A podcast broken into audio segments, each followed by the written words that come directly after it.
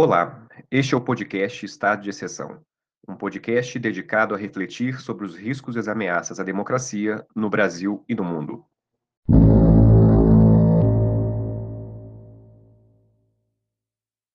Converso hoje com Rodrigo Inhanhês, graduado e mestre em História pela Universidade Estatal de Moscou. Rodrigo é pesquisador, tradutor e intérprete.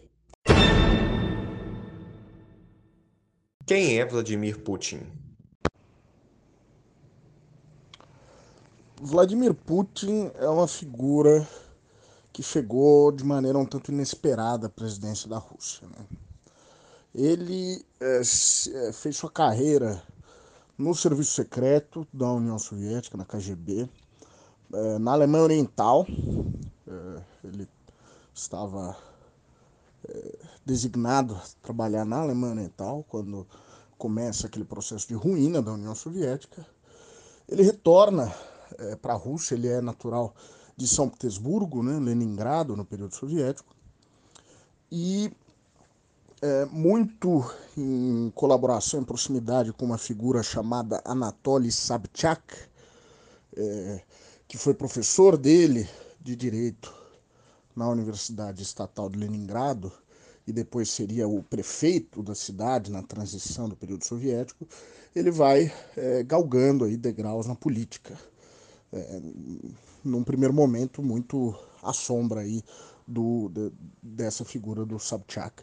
Sobchak, inclusive, que era um liberal, né? então é interessante notar que o início da carreira do Putin é, se dá ali numa proximidade com essas ideias de liberalismo que dominaram a Rússia na década de 90 e causaram uma tragédia no país, né? porque a terapia de choque aplicada ali é, na década de 90 foi um, uma tragédia social, econômica sem precedentes na história é, de um país que não passou por uma guerra, mas é, os índices sociais, econômicos, era, era como se tivesse passado. E bem, é, ele vai, é, durante a década de 90, ascendendo aí na, na política russa, até o ponto que ele chega à posição, e, e né, ele trabalhava na, setor de inteligência, ele chega à posição, ele é nomeado como chefe do FSB. FSB é o Serviço eh, Federal de Segurança, que é o sucessor da KGB soviética. E é, naquele caos que foi a década de 90, né, o país dominado por um punhado de oligarcas, uma figura, o presidente Yeltsin, é, muito. É, de, até em questão de saúde, muito débil. É, e o Yeltsin percebe que não tem condições dele seguir governando ali. E ele queria buscar uma figura que é, né, o, o, grupo dele, o grupo de oligarcas ligado a ele, é, pudesse, né, eles achavam que poderiam controlar alguém de fora da política, alguém é, inexpressivo. Né? É, no momento que o Putin ascende ao poder, ele é muito pouco conhecido é, do, do, da população russa. Ele é nomeado vice-presidente, aliás, Yeltsin troca de vice-presidente ali é, muitas vezes nesse final da década de 90 e acaba sendo escolhido o candidato é, do é, apoiado pelo governo, apoiado pelo Yeltsin, para as eleições presidenciais e ganha as eleições, mas imediatamente há uma ruptura. Né? O Putin abandona a figura do Yeltsin, enfim, não, não precisava desse apoio. Uh, o Yeltsin já era uma figura bastante controversa uh, e rompe também com diversos oligarcas uh, que compunham a base de apoio do governo Yeltsin ali. Talvez o mais famoso dele seja o Boris Berezovsky, Boris Berezovsky, é, mas o Radarkovsky também, enfim, é, esses oligarcas que o Putin identifica como opositores, eles são paulatinamente mandados para o exílio ou presos, no caso do Radarkovsky, e ele estabelece o seu grupo na a sua base de apoio na elite econômica russa, o Putin. E uh, também importante dizer ele começa muito. É, a popularidade dele cresce muito na esteira da Segunda Guerra é, da Chechênia. A guerra da Chechênia, lá na década de 90, durante o período Yeltsin, foi um desastre, minou a popularidade do Yeltsin de maneira irreversível. E o Putin é, né, sabia disso é, e, e, estava preparado para lidar com a questão da Chechênia de uma maneira até bastante brutal, mas eficiente. Ele resolveu a questão é, e essa assertividade foi muito importante para estabelecer aí a, a, a base de, de, popularidade dele no início do mandato.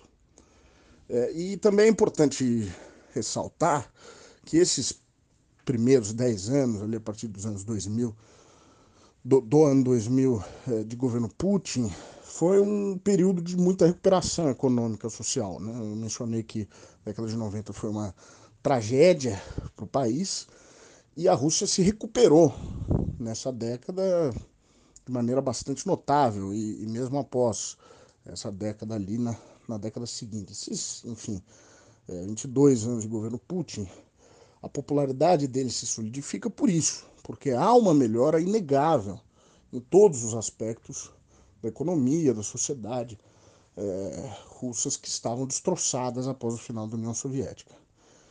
É, de modo que né, esse aspecto explica bastante da popularidade do Putin é, hoje. As pessoas têm uma memória viva do que foi aquela terrível década de 90. É, claro que agora, com esse conflito, Putin está arriscando jogar pelo ralo todo esse, todo esse legado, toda, toda essa recuperação que levou aí duas décadas para se firmar. Como tem sido o governo de Putin? É, então, o governo Putin foi marcado pela Primeira Guerra da Chechênia, por uma recuperação na economia. É, nesse sentido, ele reverteu muito das, das reformas neoliberais da década de 90, da chamada terapia do, choque, é, no sentido em, de que ele é, recupera, né, reestatiza uh, muitas empresas, empresas de setores considerados estratégicos, é, e recupera também muito do orgulho nacional russo, né? muito calcado num, num patriotismo aí ligado, talvez po possamos dizer, num tripé de igreja ortodoxa, nacionalismo russo, é, com elementos de uh, ufanismo militaresco aí que, que pinça alguns elementos da União Soviética, mas tem muito pouco a ver com o que de fato foi a União Soviética. É, e é um governo, evidentemente, que uh, concentra os poderes no executivo, né? o parlamento russo acaba só estampando as decisões, uh, que uh, são poucos os partidos permitidos para atuar no parlamento, há uma cláusula de barreira que impede muitos dos pequenos partidos de, de atuar no parlamento, de modo que o único partido oficialmente de oposição é o Partido Comunista, e mesmo esse não se opõe uh, ao partido do governo, né, ao Rússia Unida, nas questões mais importantes. É, e a autoridade do Putin vem se firmando nisso, numa, é, e, e num apoio é, desses oligarcas é, russos, chamados oligarcas, que permaneceram na Rússia, que decidiram é, ficar na base de apoio do Putin. É, essa é a, a, a, base, talvez, aí, ideológica desse nacionalismo com é, o, essa estrutura que, na prática, não é uma estrutura de, de divisão dos poderes. O executivo é, tem um, uma proeminência clara no governo Putin. Como Putin lida com opositores e com a imprensa? É, como falei, a oposição ela já é limitada pela cláusula de barreira. Né? Então, a oposição oficial, a oposição permitida ali, tolerada, ela é muito pequena. É, e a oposição de fato, que sai às ruas em manifestações, ela é duramente reprimida. É, existem grupos, de, acho que podemos generalizar em duas, em dois sentidos, os grupos de oposição, os de esquerda, que também são bastante minoritários, são é, sindicatos, enfim, alguns partidos menores é, de esquerda, o, o movimento talvez da social-democracia, é, acho que um movimento mais conhecido era o, o Memorial, que é um, era uma ONG que foi dissolvida há poucos meses, e os, alguns partidos comunistas que de fato fazem oposição. O grande Partido Comunista faz uma oposição é, tolerada, né? uma oposição ali permitida pelo governo. É, e a outra, outra grupo seria o de liberais, mais para o Ocidente, é, mas que também tem um, uma, uma força muito pequena na sociedade russa, muito concentrada nas grandes cidades, muito concentrada numa faixa etária mais jovem. É, e a figura mais conhecida é o Alexei Navalny, que apesar de celebrado pelo Ocidente, tem um, uma relevância muito pequena na sociedade russa. É um apoio diminuto, é, e, mas que a, acaba é, sendo bastante barulhento, porque é, suas, as suas ações são é, divulgadas na imprensa internacional. É, ele tem uma, um uso, faz um uso inteligente ali das redes sociais, da internet, e acaba conseguindo organizar algumas manifestações. Mas de toda forma são pontuais essas manifestações, a gente observa ao longo desses uh, nos últimos 10 anos, mas são bem pontuais. E o próprio Navalny é uma figura bastante controversa que cujos problemas acabam não sendo discutidos na imprensa internacional. Se a gente for avaliar as falas, o, o conteúdo do programa do Navalny ao longo dos anos, ele pode ser identificado como mais à direita até do que o Putin. Né? Ele tem é, falas extremamente controversas, como comparar imigrantes a baratas e, enfim, uma propaganda política na qual ele dá um tiro numa mulher de burca. Horrível. É, e, e, no entanto, como em muitos casos, né, ele é celebrado como um herói da democracia do Ocidente, porque ele é uma oposição é, dentro do, do quadro extremamente limitado da oposição russa, que teve algum sucesso ali com a ajuda do, da, da internet. É, agora, duramente reprimidos, né? As manifestações, os, esses grupos, como eu falei, o Grupo Memorial foi dissolvido, o Navalny foi preso, acusado de corrupção. É, as manifestações nunca são sancionadas e sempre geram um número grande de, de detenções, é, de modo que é, não é possível dizer que haja uma liberdade de, de oposição ali dentro da Rússia. E a imprensa é, caminha mais ou menos nesse sentido também. É, o Putin, ao longo de 20 anos, foi expulsando os oligarcas que controlavam grupos de imprensa opositores ao governo, transformando algumas redes de, que eram antes de oposição em redes governistas, colocando o controle é, dessas, desses veículos alia, é, dando o controle a aliados e é, sobrou poucos, sobraram poucos grupos realmente, veículos de imprensa que realmente faziam oposição.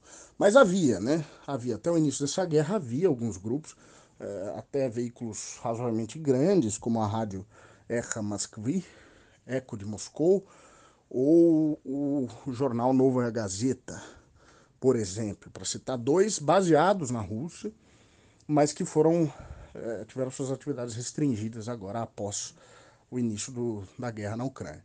É, a Erra Moskvy foi simplesmente liquidada e o Novaya Gazeta é, optou por deixar de publicar porque receberam um alerta do governo de que estariam violando determinadas, determinadas regras e que se ocorresse uma segunda, uma segunda notificação, eles poderiam ter que fechar as portas. Então, optaram por deixar de publicar.